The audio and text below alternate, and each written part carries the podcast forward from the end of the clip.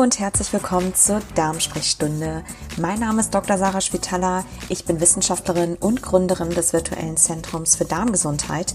Und bei mir im Podcast gibt es wissenschaftlich basiert und unabhängig Fakten und Antworten auf all deine Fragen rund um den Darm, das Darmmikrobiom und Ernährung. Ich habe heute mal wieder eine ganz besondere Folge für euch und zwar ist es seit langer Zeit mal wieder ein Interview geworden. Ich war letztens bei Professor Harald Schmidt im Podcast zu Gast und wir haben so lange gesprochen, dass wir daraus eine Zweiteiler-Episode gemacht haben. Den ersten Teil von unserem Gespräch, der sehr, sehr spannend ist, wo es um das Thema Reizdarmsyndrom, um Glutenunverträglichkeit, um Zöliakie und Ernährung und Darm-Hirn-Verbindung und ganz viele andere Themen rund um das äh, Darmmikrobiom, den Darm und Ernährung ähm, sich dreht. Den findet ihr auf jeden Fall in seinem Podcast Gesünder mit praktischer Medizin von Herrn Professor Harald Schmidt, den ich sehr warm empfehlen kann, diesen Podcast. Also ganz, ganz ähm, sehr, sehr hörenswert. Und ja, jetzt geht es auf jeden Fall mit dem Teil 2 weiter. Ihr könnt euch das Ganze natürlich auch wie immer auf YouTube anschauen. Die Links sind alle in den Show Notes. Also einfach draufklicken und loslegen. Und in der heutigen Folge geht es wirklich um einen Rundumschlag zu diversen Themen. Wir steigen ein mit chronisch entzündlichen Darmerkrankungen, was das Ganze mit Ernährung zu tun hat, wie man in Remission bleiben kann, was die Studienlage sagt wir reden sogar ähm, ein bisschen über Allgemeines äh, zum Thema Medizin, Krankheiten verstehen und behandeln, ähm, den Standpunkt der modernen Medizin im Vergleich zu traditioneller chinesischer Medizin zum Beispiel. Wo ist da die Evidenz? Was ist die bessere Sichtweise? Ne? Und wir gehen dann aber wirklich voll rein auch in die Themen Darmerkrankungen und ähm, Ernährung. Es geht vor allem um das Thema Darmkrebsentstehung. Was sind da die Ursachen, die Risikofaktoren? Welche Rolle spielt Ernährung dabei? Was machen eigentlich Darmbakterien? Wie halten sie unser Darm gesund? Und welche Rolle haben sie für die Gesundheit des Menschen eigentlich? Und wir sprechen auch über die Darm-Hirn-Verbindung, über Depressionen, neurologische Erkrankungen und auch den Zusammenhang zu Verdauungsstörungen. Wir sprechen auch über das Thema Obst und Fructose was das mit Darmgesundheit zu tun hat, beziehungsweise dass Obst auf gar keinen Fall ausgespart werden sollte in der Ernährung. Und am Ende bekommt ihr auf jeden Fall noch die besten Ernährungstipps zusammengefasst zur Prävention und auch zur Behandlung von Krankheiten, von Darmerkrankungen, von Verdauungsstörungen. Ich freue mich natürlich auch, wenn ihr auf meinem Instagram-Kanal vorbeischaut unter @drschwitala für alle, die das Ganze in die praktische Umsetzung bringen wollen. Da gibt es ganz viele Ernährungstipps. Es gibt immer Inspirationen und äh, Rezepte. Und wer noch mehr Rezepte und Insiderwissen und Zugang zu Webinaren oder anderen Seminaren und anderen Inhalten haben möchte, Ernährungstipps, Darmverdauungstipps und so weiter, der meldet sich einfach an im kostenlosen Newsletter, den es alle zwei Wochen gibt auf meiner Website www.drschwetala.com. Dort entsteht auch gerade das virtuelle Zentrum für Darmgesundheit mit weiteren Angeboten. Also macht euch auf was gefasst und damit geht es jetzt los. Ja, also Sarah, vielen Dank, äh, dass du die Zeit genommen hast heute, äh, dass wir uns zumindest virtuell treffen mhm. zu dem wichtigen Thema, wie Darm und Psyche zusammenhängt und viele andere Erkrankungen äh, zwischen ja, Körper und Geist in Wechselwirkung treten und was die Rolle von Ernährung betrifft. Ja, vielen Dank, Harald, für die Einladung. Ich freue mich total ähm, auf das Gespräch heute. Wir haben ja ganz viele Sachen geplant und ich glaube, das wird eine spannende Sache. Wir können zwar ganz viel nur anreißen, denke ich, aber vielleicht gibt es ein paar ganz gute Impulse. Also ich freue mich sehr ein Morbus Crohn-Patient oder ein Colitis-Patient, der sich in Remission dann halten oder wieder bringen möchte oder auch lange in Remission halten möchte, also in diese nicht entzündliche Phase. Das Ganze geht ja immer in Schüben einher, in entzündlichen Schüben, die dann abgewechselt werden durch, sag mal, normale Phasen mhm. ähm, oder asymptomatische Phasen. Ähm, da sieht man ganz klar, dass, und die Studien gibt es, das sind auch kontrollierte Studien, die zeigen, dass je pflanzlich basierter der Patient ist, desto länger ist die Remissionsphase. Also es gibt ganz kürzliche Analysen, ich weiß nicht, ich glaube 2019 sogar oder so, die eindeutig, das ist die Studie, die bisher am meisten, die es geschafft hat, nur über Ernährung als Intervention, eine pflanzlich basierte Ernährung als Intervention Patienten bis zu fünf, also 96 Prozent der in der Studie eingeschlossenen Patienten bis zu fünf Jahre in Remission zu halten. Das muss man sich mal vorstellen. Das hat, und das ist besser als jedes Vergleichsmedikament. Ja. Das, das schafft kein Medikament. Ähm, und das ist halt, das, ähm, das muss man weiter untersuchen. Ne? Also diese Studien sind nicht groß. Es sind dann irgendwie 100 Patienten oder 200 oder so. Ich weiß gar nicht so um den Dreh äh, müsste ich nochmal genau die Zahlen nachschauen. Aber das sind, und das ist nicht nur eine, sondern die Studie gab es, ähm, ähnliche Studie gab es schon mal irgendwie vor acht, neun Jahren, wo man eine sehr kleine Gruppe irgendwie von 50 Leuten, glaube ich, untersucht hat, aber äh, die ähnliches, zu einem ähnlichen Ergebnis gekommen ist, wo man auch ein zwei Jahre Follow-up gemacht hat und auch da irgendwie nach zwei Jahren 98 Prozent der Menschen immer noch in Remission waren. Also auf einer pflanzlich basierten Ernährung und pflanzlich basiert heißt jetzt hier nicht irgendwie, oh, der Mann muss Vollblut-Veganer werden, sondern die hatten die Auflage, in der Woche weniger als ein Stück Fleisch zu essen. Also ähm, ihren Fleisch- und Fischkonsum auf ein Stück maximal oder weniger. Ich glaube, ein halbes, eine halbe Portion in der Woche. Mhm. Ja, das war pflanzlich basiert. Das heißt, nicht komplett streichen, das ist wie mit dem Zucker, ne? sondern ähm, reduzieren, ganz massiv mhm. reduzieren. Und ähm, das zeigt schon Effekte. Das zeigt schon ähm, bedeutende Effekte. Und das muss man noch weiter natürlich untersuchen. Aber das sind Hinweise, die man auf gar keinen Fall weiter ignorieren sollte. Und das sind einfach, wenn man einfach sich über so Risikofaktoren bewusst ist und vor allem weiß, wie man das auch selber so gut steuern kann, dann, ne, und Spannend. nebenwirkungsfrrei, nebenwirkungsfrei. Ja. Richtig. Ja, vor allem, wenn du bedenkst, die, die potenziellen Nebenwirkungen der dann Arzneimittel, die ja. Chronokrone des Ulcerosa gegeben werden. Ja. Also, wenn ich das nur annähernd äh, durch eine Ernährungsanpassung erreichen kann. Aber das war mir in der Dramatik auch nicht bewusst. Das ist wirklich sehr, sehr beeindruckend.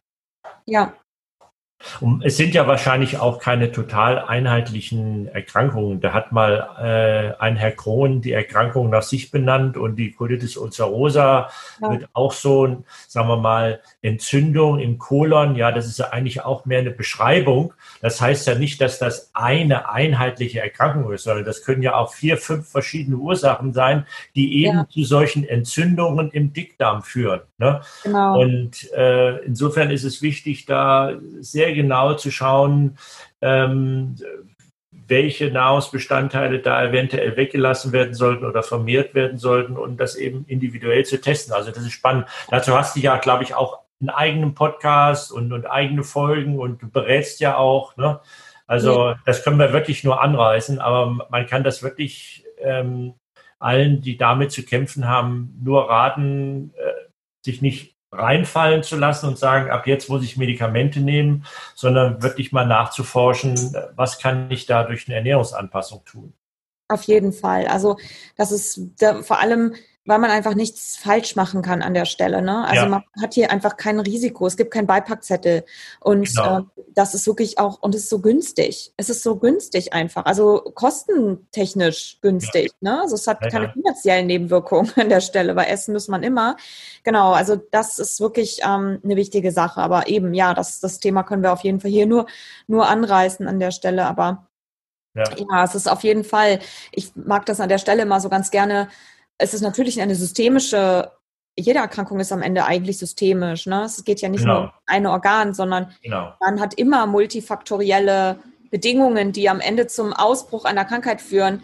Und jeder Mensch hat, will ich mal sagen, so seine eigene Achillesferse, glaube ich, wo ist am Ende dann einfach der, der Tropfen das Fass zum Überlaufen bringt. Ich mag das immer so, so ein bisschen sehen, so wie die chinesische Medizin das sieht. Ne? Ähm, das ist jetzt nicht so evidenzbasiert, aber das, ich finde vom Prinzip her finde ich das ganz interessant, weil es gibt sogar eine ganz moderne Entwicklung in der Medizin, die so auf äh, Big Data beruht. Äh, das ja. nennt sich äh, Systems Medicine oder Network Medicine, die ja. sagt, dass es eigentlich ein großer Fehler war, dass wir uns innerhalb der Medizin so praktisch auf Organe spezialisiert haben. Es gibt ja, gibt ja praktisch für jedes Organ eine eigene Klinik im Krankenhaus und einen eigenen Facharzt und wir tun so, als könnten wir eine Erkrankung verstehen, indem wir nur sehr genau auf das eine Organ schauen und praktisch den Rest des Menschen ignorieren. Und das äh, sagt wirklich diese, würde ich mal sagen, neue Medizin, die dann auch natürlich evidenzbasiert ist, ähm, dass das ein völliger Irrweg war, den wir da gegangen sind. Also wir, ja. wir können nicht den Menschen in Organe zerteilen und Organ für Organ behandeln. Das ist einfach falsch. Ja, das stimmt. Also genau, also da, es geht ja in diesem Prinzip einfach ähm, darum, dass die, also ich glaube, also die Chinesen sagen ja, jeder Mensch hat seine eigene Erkrankung. Es ist erstmal egal, welche Erkrankung das ist. Es ist egal, ähm, welches Organ, ob das jetzt irgendwie eine Entzündung im Dünndarm ist oder eine Entzündung im Dickdarm. Die ähm, am Ende ist das nur die Manifestation in einem Organ. Genau zur Ausprägung geführt hat oder ein Symptom darstellt. Genau. Aber die unterliegenden Ursachen, die sind völlig individuell für, für jeden Menschen. Also genau. ich sag mal, mein Morbus Crohn ist nicht dein Morbus Crohn. Genau, ne? also das genau. Ist, ja, ja. kann ja, man es nicht gleich behandeln. Und das ist äh, und das ist, also das ist, und weil halt so viele Faktoren da sind, wie jeder Mensch ja so individuell einfach sind. Genau, es ist einfach, da muss man viel genauer hingucken. Das muss ja. man auch alles viel interdisziplinärer an der Stelle angehen. Ja, ja genau. sehr wichtig. Ja, das ist natürlich sehr schwierig. Es ist ja schon, sagen wir mal, wissensmäßig ein Riesengebiet, bei einem Organ Experte zu sein. Äh, wenn man jetzt sagen würde, ich will dieses Wissen bei allen Organen haben und das integrieren können, das äh, ist für einen Menschen gar nicht machbar das gesamte ja. medizinische Wissen in allen Organen permanent parat zu haben. Ja. Deswegen sehen wir ja auch äh, in vielen Bereichen einen Trend dazu, dass Ärzte mehr und mehr so von künstlicher Intelligenz und Algorithmen unterstützt werden, ja. äh, weil es gar nicht machbar ist, dieses ganze Wissen ähm, bei jedem Symptom praktisch abrufen zu können. Ne? Ja, ja, ja, vor allem es mischen sich ja auch noch so unglaublich, also es kommen ja immer neue neue Erkenntnisse einfach ja. dazu, ne? Und es wird einfach immer komplexer und genau. neue Signalwege, neue Biochemie. Und dann dazu mischt sich dann irgendwo noch die, ähm, muss man natürlich dann auch noch sagen, wenn man das mal ein größeres Verhältnis setzt, das Gesundheitssystem irgendwie ein, so was, was kriege ich irgendwie bezahlt. Genau. Ähm, ja, das wird auch ein Faktor. Ne? Ja kann ich irgendwie ja. was abrechnen. Äh, dann kommt noch irgendwie dazu, ähm, okay, welches Medikament, also selbst, glaube ich, die Denkweise auch von, von Ärzten oder ich weiß nicht, ich denke, ja, so wird es, glaube ich, mittlerweile einfach auch im Studium irgendwie vermittelt. Ähm, ja, klebt quasi ein Pflaster drauf oder es muss ja. immer eine bestimmte Behandlung geben, irgendwo, genau. die, inter, die ja in der Regel medikamentös ist. Ne? Ja, ähm, genau. Und was du eben sagst, äh, eine Behandlung, die mehr über eine Ernährungsveränderung ähm, läuft, wenn man ganz ehrlich ist, der klassische Arzt ist dafür gar nicht ausgebildet. Genau. Das ja. ist ja auch ein eigenes Studium, ja, Ernährungswissenschaften. Ja. Es kann ja nicht sein, dass ein Arzt noch so en passant mitnimmt, wo andere drei bis fünf Jahre für studieren. Ja. Äh, das soll dann ein Arzt auch noch so, ja, mitnehmen. Ne? Genau. Das geht ja gar nicht. Ne? Also kann er in seiner täglichen Arbeit auch gar nicht dieses Wissen oder diese Einsichten vermitteln. Er ist ja schon damit beschäftigt genug, seine ganzen äh, ähm, diagnostischen Essays, die ganzen Arzneimittel, die ja. er verschreibt, äh, um was noch immer unter den Hut zu bekommen. Und dann soll er auch noch sich stundenlang mit Ernährung beschäftigen. Also ja, absolut. Also das schafft ein Arzt nicht alleine. Ne? Genau ich glaube, es muss da so echt so ein Umdenken irgendwie stattfinden. Ja, unbedingt. Auch von Seiten ähm, der Bevölkerung, glaube ich, oder so gesamtgesellschaftlich, weil ähm, wir erwarten ja, oder viele, die zum Arzt gehen, erwarten ja, oh, das ist irgendwie ähm, der, der weiß alles. Wenn ich da hingehe, ja. dann kann er mir sagen, was es ist, woher das kommt und wie ich das wieder wegkriege, so ungefähr. Genau. So und ungefähr, ich äh, äh, gebe dir jetzt die Verantwortung für meine Symptome, für meine Krankheit, jetzt mach mal. Ne? Ja, genau. Und ich glaube, es ist so wichtig, ähm, dass ähm, aber auch die Medizin erkennt, ähm, dass einfach irgendwo, ich sag mal, die Kompetenz erschöpft ist. Das genau. heißt nicht, dass ich das unter Scheffel stellen möchte, ne? das ist eine große nee, Leistung. Nee, aber ich glaube, es ist wichtig, dann ähm, Wissenschaftler mit einzuladen, die mehr so die molekulare und Dingen einfach, ich sag mal, das molekulare Verständnis haben und gleichzeitig aber auch dann andere Disziplinen mit einzuladen, wie zum Beispiel ein Ernährungswissenschaftler oder meinetwegen sogar auch ein, ein TCM-Mediziner ja, ja, oder meinetwegen genau. auch jemanden, einen Neurologen oder ja, äh, ne, also wirklich eine andere Fachrichtung, dass genau. man so eine Art interdisziplinäres Board Ganz eigentlich genau. ja bildet, um da, ich sag mal, einem Menschen optimal helfen zu können. Genau, ja. Ja, so wie ich denke. Na gut, dann ähm, müssen wir beim Thema Darm noch sozusagen die äh, schlimmste Komplikation ansprechen, die sich oft wahrscheinlich auch durch chronische Entzündung äh, und wirklich massive Fehlernährung mit dann auch krebsfördernden Stoffen ergeben kann, nämlich dass es zum äh, Magen-Darm-Krebs kommen kann. Der ist leider im Vergleich zu anderen Krebsformen sehr, sehr komplex, weil wahrscheinlich auch sehr, sehr viele Auslöser dazu beitragen können, also kanzerogene Stoffe in der Nahrung oder eben diese chronischen Darmentzündungen und so weiter äh, und ist damit auch schwierig zu behandeln. Ja, ja, genau, das stimmt. Also es ist, ähm, ja, wie soll man sagen, also ich, ich will das gar nicht so ähm, versimplifizieren, aber also man kann schon sagen, es gibt ein Rezept äh, für Darmkrebs. Also kann man, kann man sich ausstellen lassen. Also im Grunde, wir haben schon ein paar Sachen ja angesprochen bei den chronisch entzündlichen Darmerkrankungen. Du hast es gerade auch schon erwähnt. Entzündungen oder ich sag mal auch schon subklinische Entzündungen sind auf jeden Fall ein Risikofaktor für, für sämtliche Manifestationen von Krankheiten. Mhm. Aber insbesondere bei Darmkrebs ist das tatsächlich auch ein, ein Faktor, der da groß mit reinspielt, mhm. der entzündliche Status, ob das jetzt ähm, ganz, ganz lokal Mikroentzündungen sind ähm, oder natürlich dann halt auch wirklich schon ausgeprägte chronisch entzündliche Darmerkrankung. Aber ähm, bei, bei Darmkrebs also es ist, kommen halt einfach verschiedene Komponenten dazu, ne? Ähm, die einfach, man kann das nicht so Riso eben, ja, ich sag mal, auch hier an der Stelle nicht so richtig isoliert betrachten, aber auch hier ist es natürlich, sollte man nicht von der Hand weisen und das ist auch ein ganz, ganz äh, wichtiger Faktor, die Ernährung. Also, weil der Darm natürlich das Organ ist und eigentlich unser ganzer Magen-Darm-Trakt, ähm, das Organ ist, was einfach am, am dichtesten dran ist, A, an irgendwelchen Expositionen, die eben von außen kommen.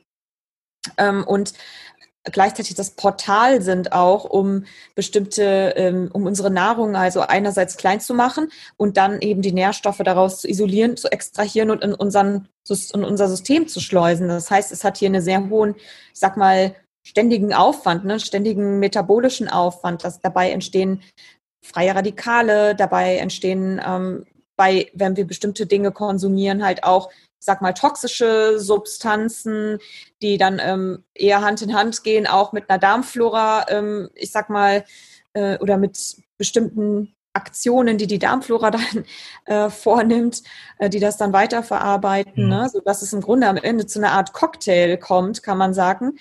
Äh, einem multifaktoriellen Cocktail, bei dem es sehr, sehr viele ähm, ja, Dinge einfach dann auch zusammenkommen müssen über einen längeren Zeitraum, auch mhm. wohlgemerkt die am Ende dann dazu führen, dass eine Krebszelle auch zu einer Krebszelle führt. Also man sagt immer so, ja, es muss irgendwie eine bestimmte Anzahl an Mutationen müssen erreicht sein, bevor die Zelle wirklich dann bis zu einer Krebszelle dann auch kommt, weil eigentlich entstehen ja ständig, weil unser Darm natürlich mit den Darmstammzellen das Organ ist, was sich, was die höchste Regenerationsrate im ganzen Körper hat.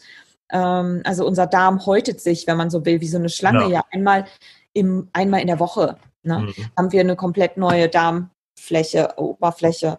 Und ähm, ähm, dementsprechend haben wir halt eine sehr hohe Zellteilungsleistung, damit eine erhöhte Quote, sage ich jetzt mal, für die Ansammlung von Mutationen möglicherweise. Genau.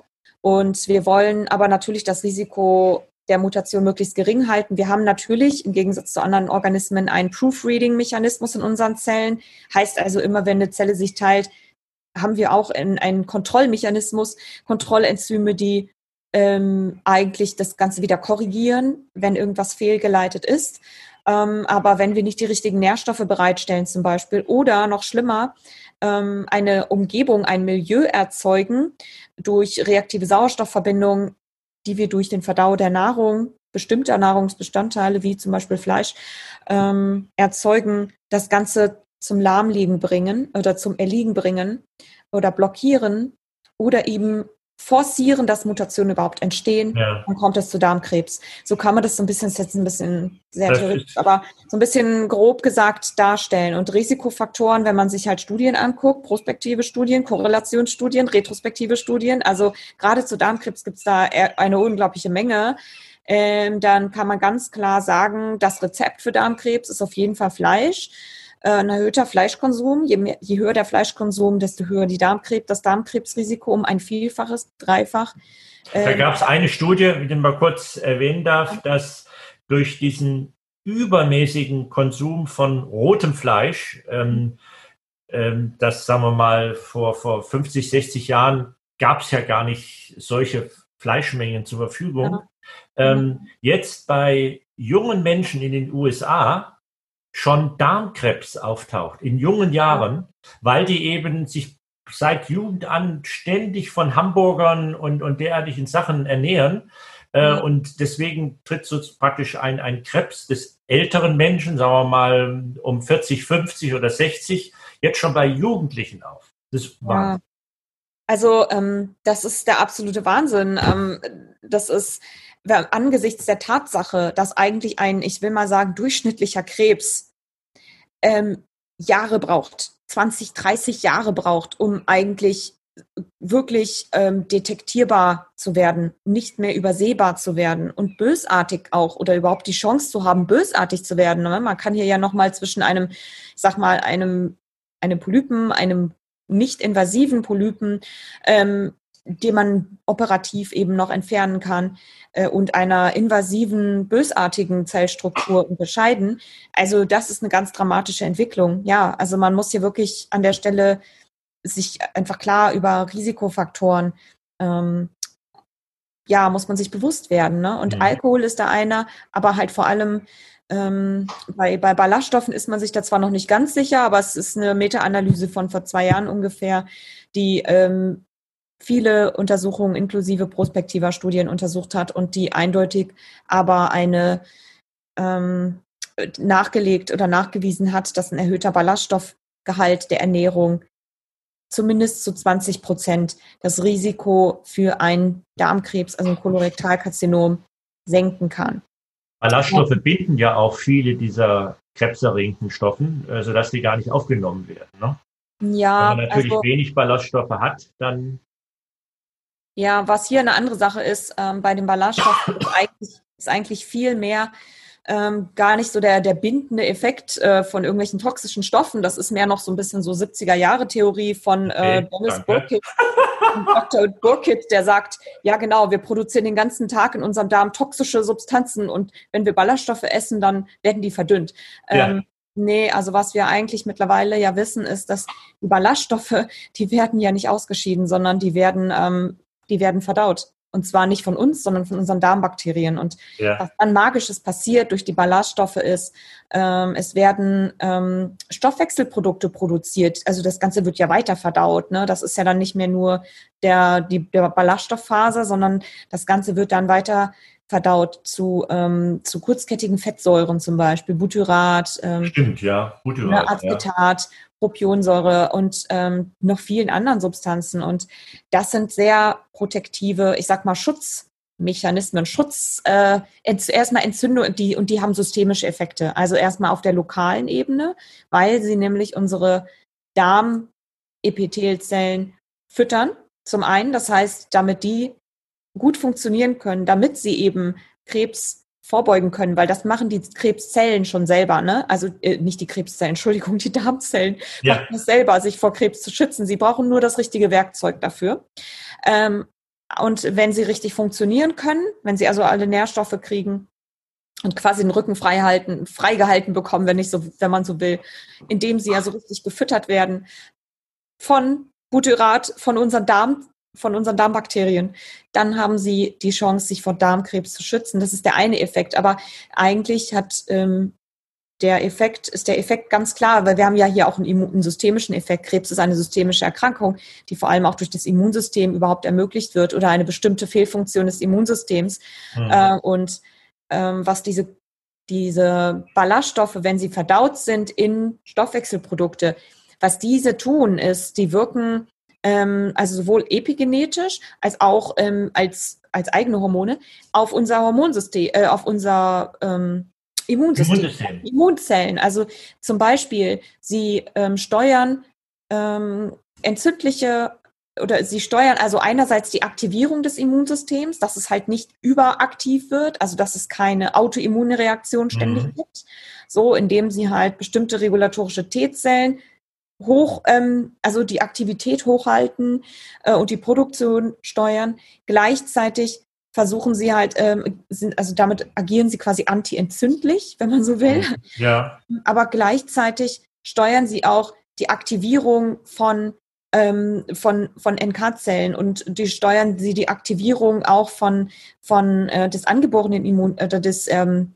äh, des ähm, ähm, na, nicht ja, das angeborene Immunsystem, innate Immun. Äh, das, wie bitte? Das angeborene Immunsystem, innate Immunsystem, ne? Meinst du? Genau, das Angebot, das nicht des adaptiven, nicht nur des adaptiven, sondern ja, auch genau. des angeborenen Immunsystems. Genau, das meinte ich. Mir fallen aber nur die englischen Begriffe ein. Naja. ähm, genau. Ähm, steuern sie halt auch die ähm, direkte Aktivierung eigentlich von allen Immunzellen. Also es kommt hier wirklich zu einer, und das hängt ja, das ist ja auch ein Riesennetzwerk, äh, so dass es im Grunde zu einer Regulation, zu einer perfekten Regulation des Immunsystems eigentlich kommt.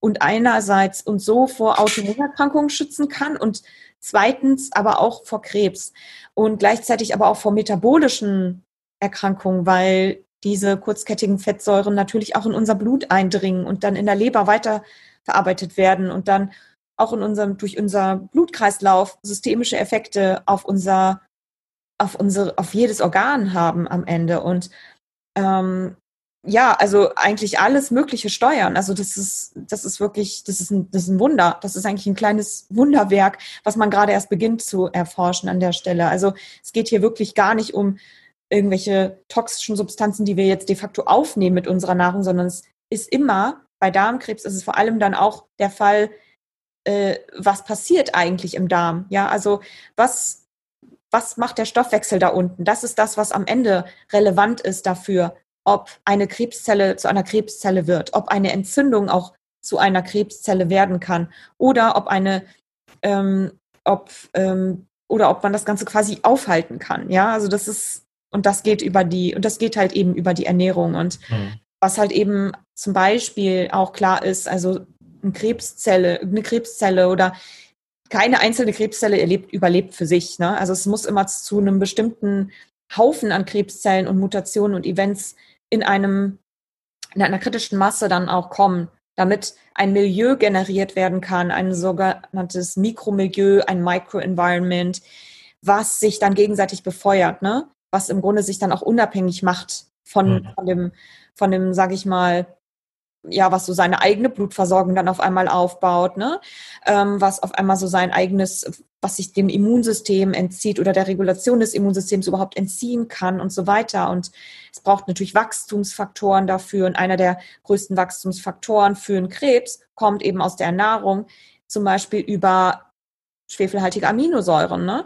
Ähm, oder Substanzen wie Methionin zum Beispiel, die am Ende den Krebsweg, weil alle Krebszellen sind vom mTOR-Signalweg abhängig, also von IGF-1, also dem einem, einem bestimmten Wachstumsfaktor, sage ich jetzt einfach mal, der ähm, für das Wachstum eigentlich von, ja, von allem eigentlich, also von jedem Gewebe gut ist, aber irgendwann wollen wir nicht mehr weiter wachsen. Also wir wollen keinen Krebs erzeugen. Ne? Also es muss mhm. da diese Bremse irgendwann geben. Deswegen sind wir auch alle irgendwann ausgewachsen und produzieren diese Wachstumshormone, dieses IGF-1 selber nicht mehr in dem Maße.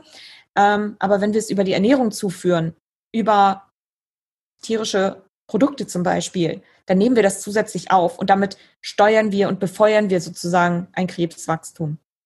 Also nur um das mal vom mechanistischen her sozusagen äh, so zu so zu erklären. So ähm, und deswegen ist es natürlich dann besonders wichtig, dass wir dem einem Krebs oder einem potenziellen Krebs, der vielleicht schon entstanden ist, weil möglicherweise hast du Krebs oder vielleicht hat der Nachbar schon Krebs, aber er weiß es noch gar nicht, weil es noch nicht so detektierbar ist. Aber wir alle haben die ganze Zeit Krebszellen. Es ist nur die Frage, füttern wir ihn oder nicht? Ja, das wollte ich noch mal sagen. Äh, vielleicht stellen sich viele Leute so vor, ups, ich bin jetzt 40 Jahre lang krebsfrei und wups, da entstehen plötzlich Krebszellen. Nein, wir bilden ständig Krebszellen mit unserer Geburt und die werden halt ständig von unserem Immunsystem entfernt. Und deswegen ja. ist genau das wichtig, was du eben sagtest, ähm, dass man, dass die Ernährung dieses Immunsystem fördert, weil nur dann kann das Immunsystem dieser Aufgabe gerecht werden, praktisch ständig zu screenen, wo sind hier irgendwelche Krebszellen, die wir entfernen müssen. Also nicht nur Bakterien und Viren, sondern auch Krebszellen werden ständig entfernt. Ne? Ja, genau. So, das ist ja auch eine fast eine logische Kette, die sich durchgezogen hat von, sagen wir mal, leichten Darmstörungen äh, bis hin über entzündlichen Darmerkrankungen, chronisch entzündlichen, dann bis eben zu Krebs, aber auch Beeinflussung des Immunsystems, bis hin zu metabolischen Erkrankungen, also wie Diabetes, äh, wo man ja auch nicht daran äh, sozusagen äh, stirbt, dass man äh, jetzt vermehrt Zucker im Blut hat, sondern weil Diabetes auch wieder eine ständig eine entzündliche Erkrankung äh, anfeuert und die dann letztlich zu den ganzen Gefäßstörungen führen. Also im Grunde genommen ist das alles ein großer, recht komplexer Regelkreis, den man aber doch durch paar einfache Ernährungstricks, da kommen wir dann zum Schluss nochmal drauf und fassen die zusammen, eigentlich relativ gut im, im Griff hat. Ich wollte noch auf eins eingehen, was äh, ja wirklich auch äh, total spannend ist. Ähm, das ist diese Darm Hirnachse jetzt auch in die andere Richtung äh, gedacht. Also dass wirklich ähm, psychische ähm, ja, Erkrankungen, Störungen, Verstimmungen ähm, auch durch den Darm verursacht werden, beziehungsweise auch wieder Darmstörungen verursachen können. Und äh, manchmal ist es vielleicht gar nicht so einfach herauszufinden, was ist jetzt Henne oder Ei. Habe ich jetzt Darmstörungen, weil ich sehr stressanfällig bin oder bin ich gestresst, weil ich Darmstörungen habe. Äh, auch wieder so ein Thema, wo man total ja integrativ oder systemisch denken muss, sonst kriegt man es wahrscheinlich äh, nie in den Griff. Ja, ja, das stimmt. Also ähm, hatte ich ja schon mal erwähnt, glaube ich, ähm, die, also es gibt ja eben diese, diese Studien, die einfach zum Beispiel diesen direkten Zusammenhang zwischen dem Gehirn und dem Darm. Also, und das Gehirn ist jetzt ja nicht nur irgendwie logisches Denken, sondern das Gehirn hat ja, also wir haben ja außer dem präfrontalen Kortex, präfrontalen Kortex ein limbisches System, was eben die Gefühle sind. Also unser Gehirn ist deutlich mehr als einfach nur logisches Denken oder strukturiert sein und ähm, Bewusstsein, sondern wir haben hier ja es mit einem sehr komplexen Organ zu tun, genauso wie beim Darm.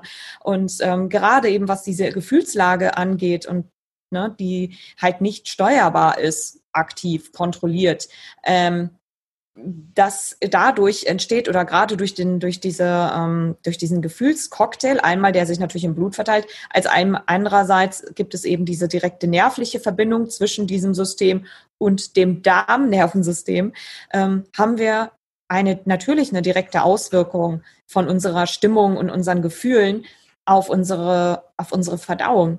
Und ähm, diese Studien gibt es ja durchaus dass halt gezeigt wird ähm, dass Menschen, die eine erhöhte Stressbelastung haben, aus welchem Setting jetzt auch immer, ob das ähm, eine erhöhte Prüfungsstress war, äh, ist, bei Studenten zum Beispiel, oder ob das bei Paaren ist, die irgendwie eine lange Phase von Ehestreitigkeiten haben, ähm, bis hin zu Menschen, die äh, posttraumatische Stresssymptome oder Syndrom haben aus, ja, aus, aus dem Krieg, also an Veteranen hat man das gesehen, aber eben auch andere frühkindliche Stress so, ähm, Ereignisse, äh, die dafür prädestinieren, ja, dass ähm, also diese Stressfaktoren dafür prädestinieren, ein Dreifach und je höher ähm, oder ne, je stärker quasi diese Faktoren sind, ähm, äh, desto höher ist das Risiko, einen Reizdarm zum Beispiel auszuprägen oder auch das Risiko, gerade bei frühkindlichem Stress gibt es die Verbindung zu einem Morbus Crohn zum Beispiel.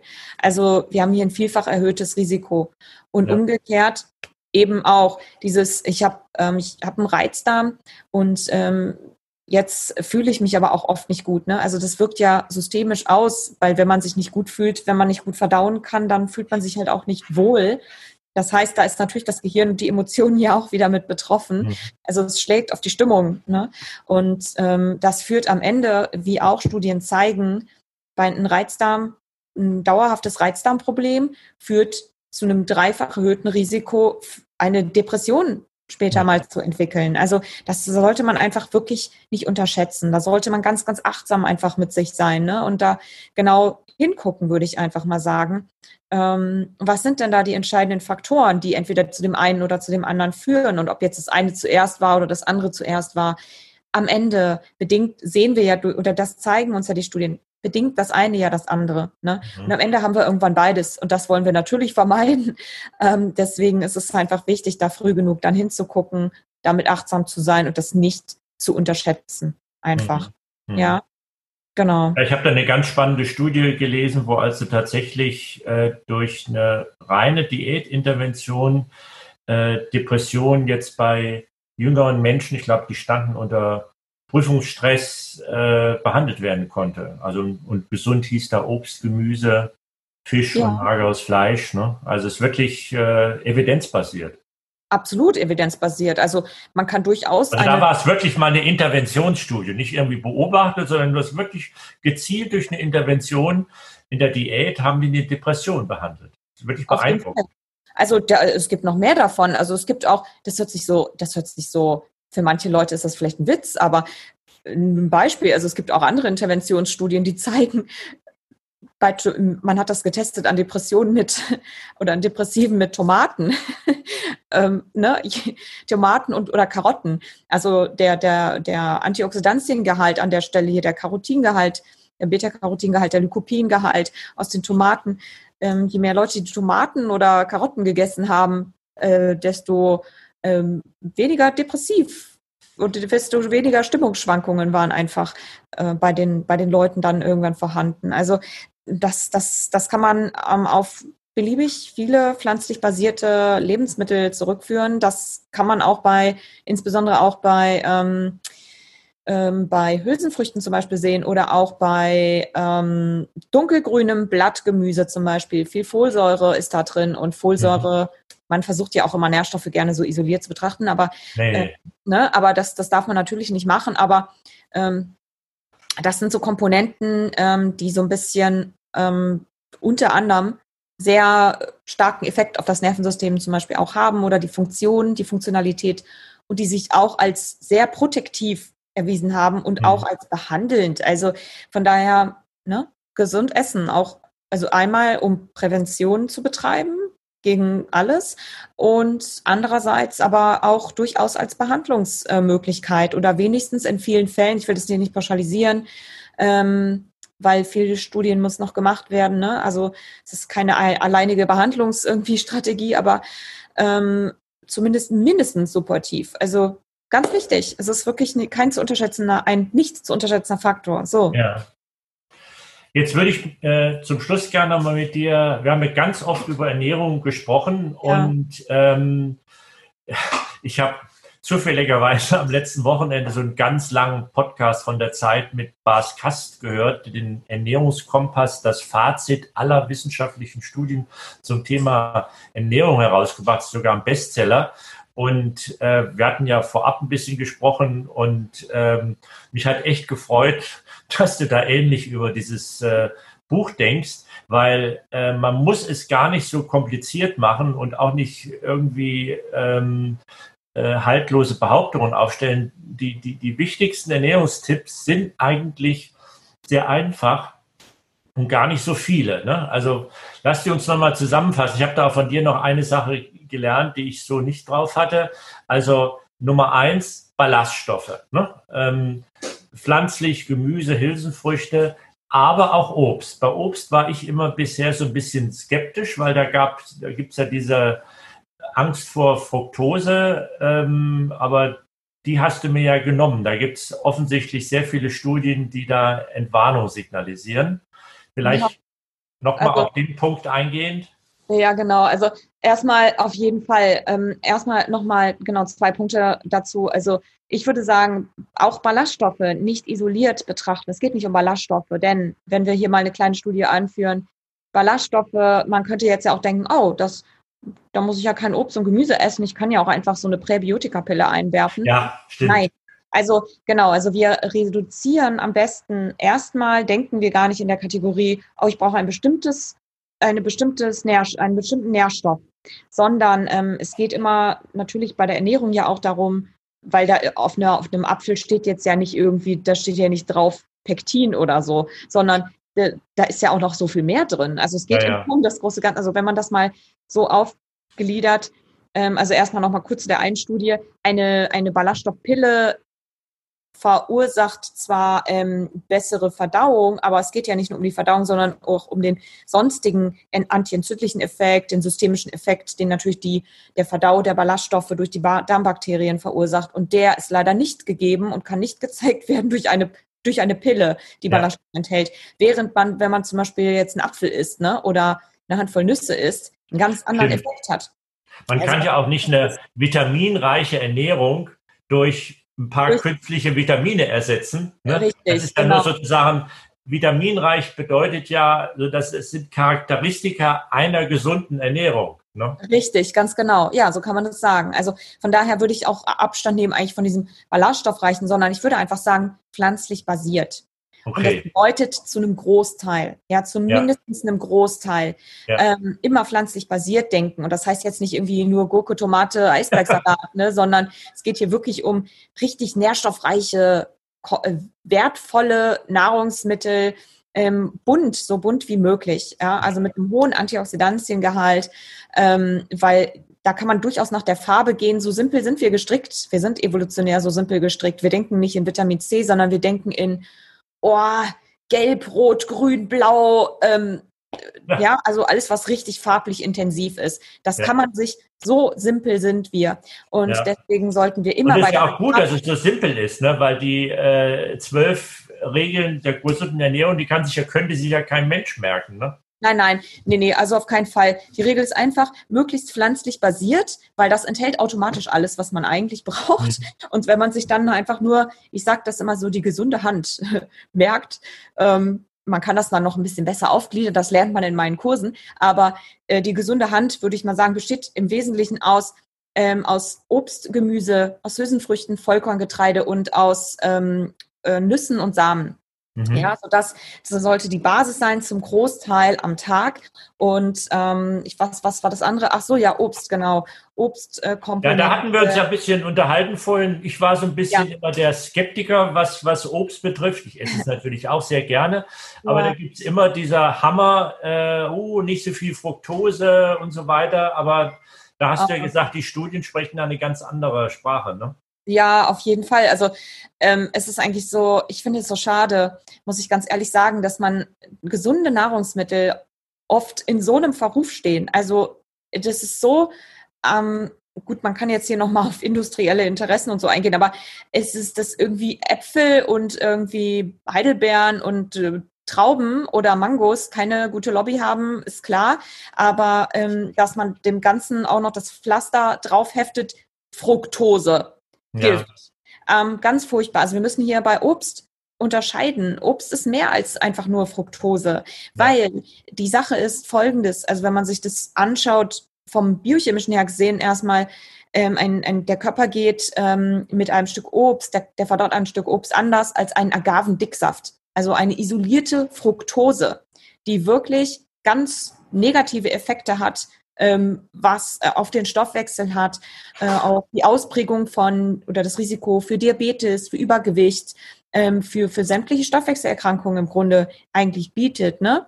Mal abgesehen ähm, ja, davon, dass es, ähm, dass man sich, ja, also es, naja gut, wir gehen jetzt hier nicht auf Diabetes und Stoffwechselerkrankungen genau ein, aber ähm, der metabolische Effekt ist einfach ein komplett anderer.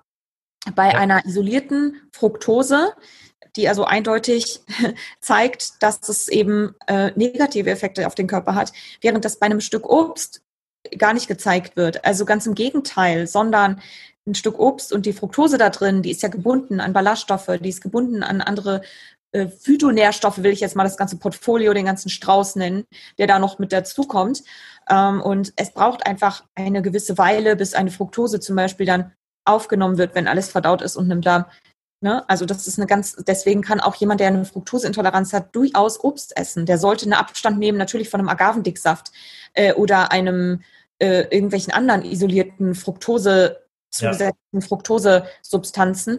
Ähm, aber auf keinen Fall von Obst zum Beispiel. So, und das deswegen, es gibt auch die Studie mit den Diabetikern, die Obst bekommen haben und so viel Obst gegessen haben, also nicht nur ein Stück am Tag, sondern sehr viel Obst, wo mhm. hinterher die Leute keine Medikamente mehr nehmen mussten, weil die Diabetes weg war.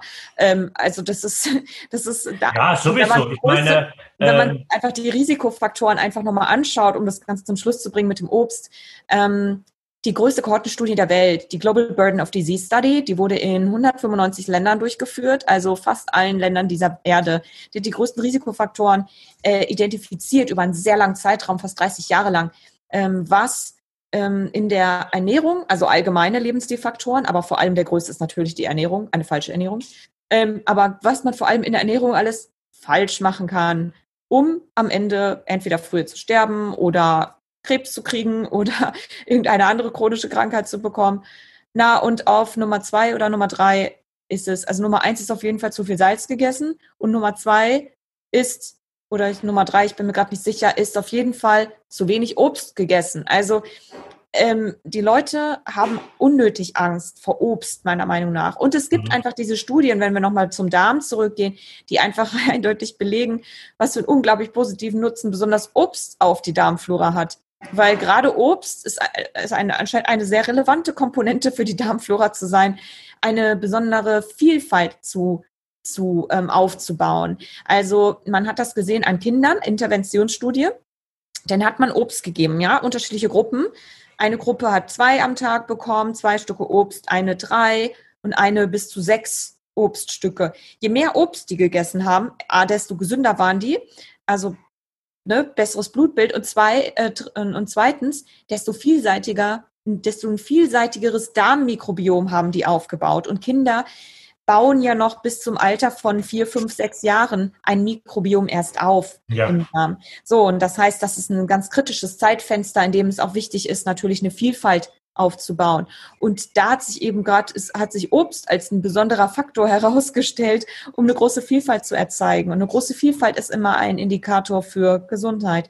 Also von daher, ich würde auf gar keinem raten, und es gibt de facto keine Negat, und das ist eigentlich noch das beste Beispiel, es gibt keine Studie, keine negative Studie zu Obst, die irgendwie zeigt, dass Obst nachteilhaft ist. Also von daher am besten Obst essen, und ähm, gerne so viel, wie man möchte. Aber auch hier an der Stelle wieder, ne? Es geht nicht darum, jetzt den ganzen Tag Obst zu essen, sondern es geht darum, natürlich alle anderen, es ist, sollte nie zu Lasten gehen von allen anderen wichtigen Nahrungsmittelgruppen. So, also einbinden in eine normale Ernährung. Ja. Dann ist es völlig okay. Ja. Trauben, Bananen, Beeren, Äpfel und äh, Pflaumen oder was gerade aktuell äh, Pfirsiche oder so ja. zu essen. Also im Grunde ist es ja gar nicht kompliziert. Wir haben also, man sollte essen, pflanzlich basiert, diesen bunten Mix, einschließlich Obst. Dann ja. die zweite Aussage, das hattest du ja vorhin schon mal gesagt, absolut verboten ist eigentlich gar nichts. Man, also man braucht ja. sich da nicht irgendwie zu kasteien, dass es da verbotene Arzneimittel gibt. Aber man sollte so isolierten Zucker, also den sozusagen raffinierten Industriezucker, möglichst den Ball flach halten und rotes Fleisch auch möglichst nicht so viel. Hatten wir ja, ja. schon mal bei Darmkrebs angesprochen. Aus rotem Fleisch ähm, entsteht auch eine Substanz, ähm, die definitiv Herz-Kreislauf-Erkrankungen auslösen kann. Ja. Also, und damit, glaube ich, wenn man die zwei Regeln beachtet, hat man im Grunde genommen schon, würde ich sagen, äh, ernährungstechnisch schon mal sehr, sehr gute Karten. Es ist gar nicht so kompliziert. Ja, äh, ja ganz, ganz herzlichen Dank. Ähm, fällt dir noch irgendwas ein, was wir nicht gesagt haben? Boah. Ein Schlusswort? Ich glaube nicht, oder? glaube, ähm, ich glaube, wir haben ganz viele Plädoyers gehalten. Ja, ich denke auch. Ja.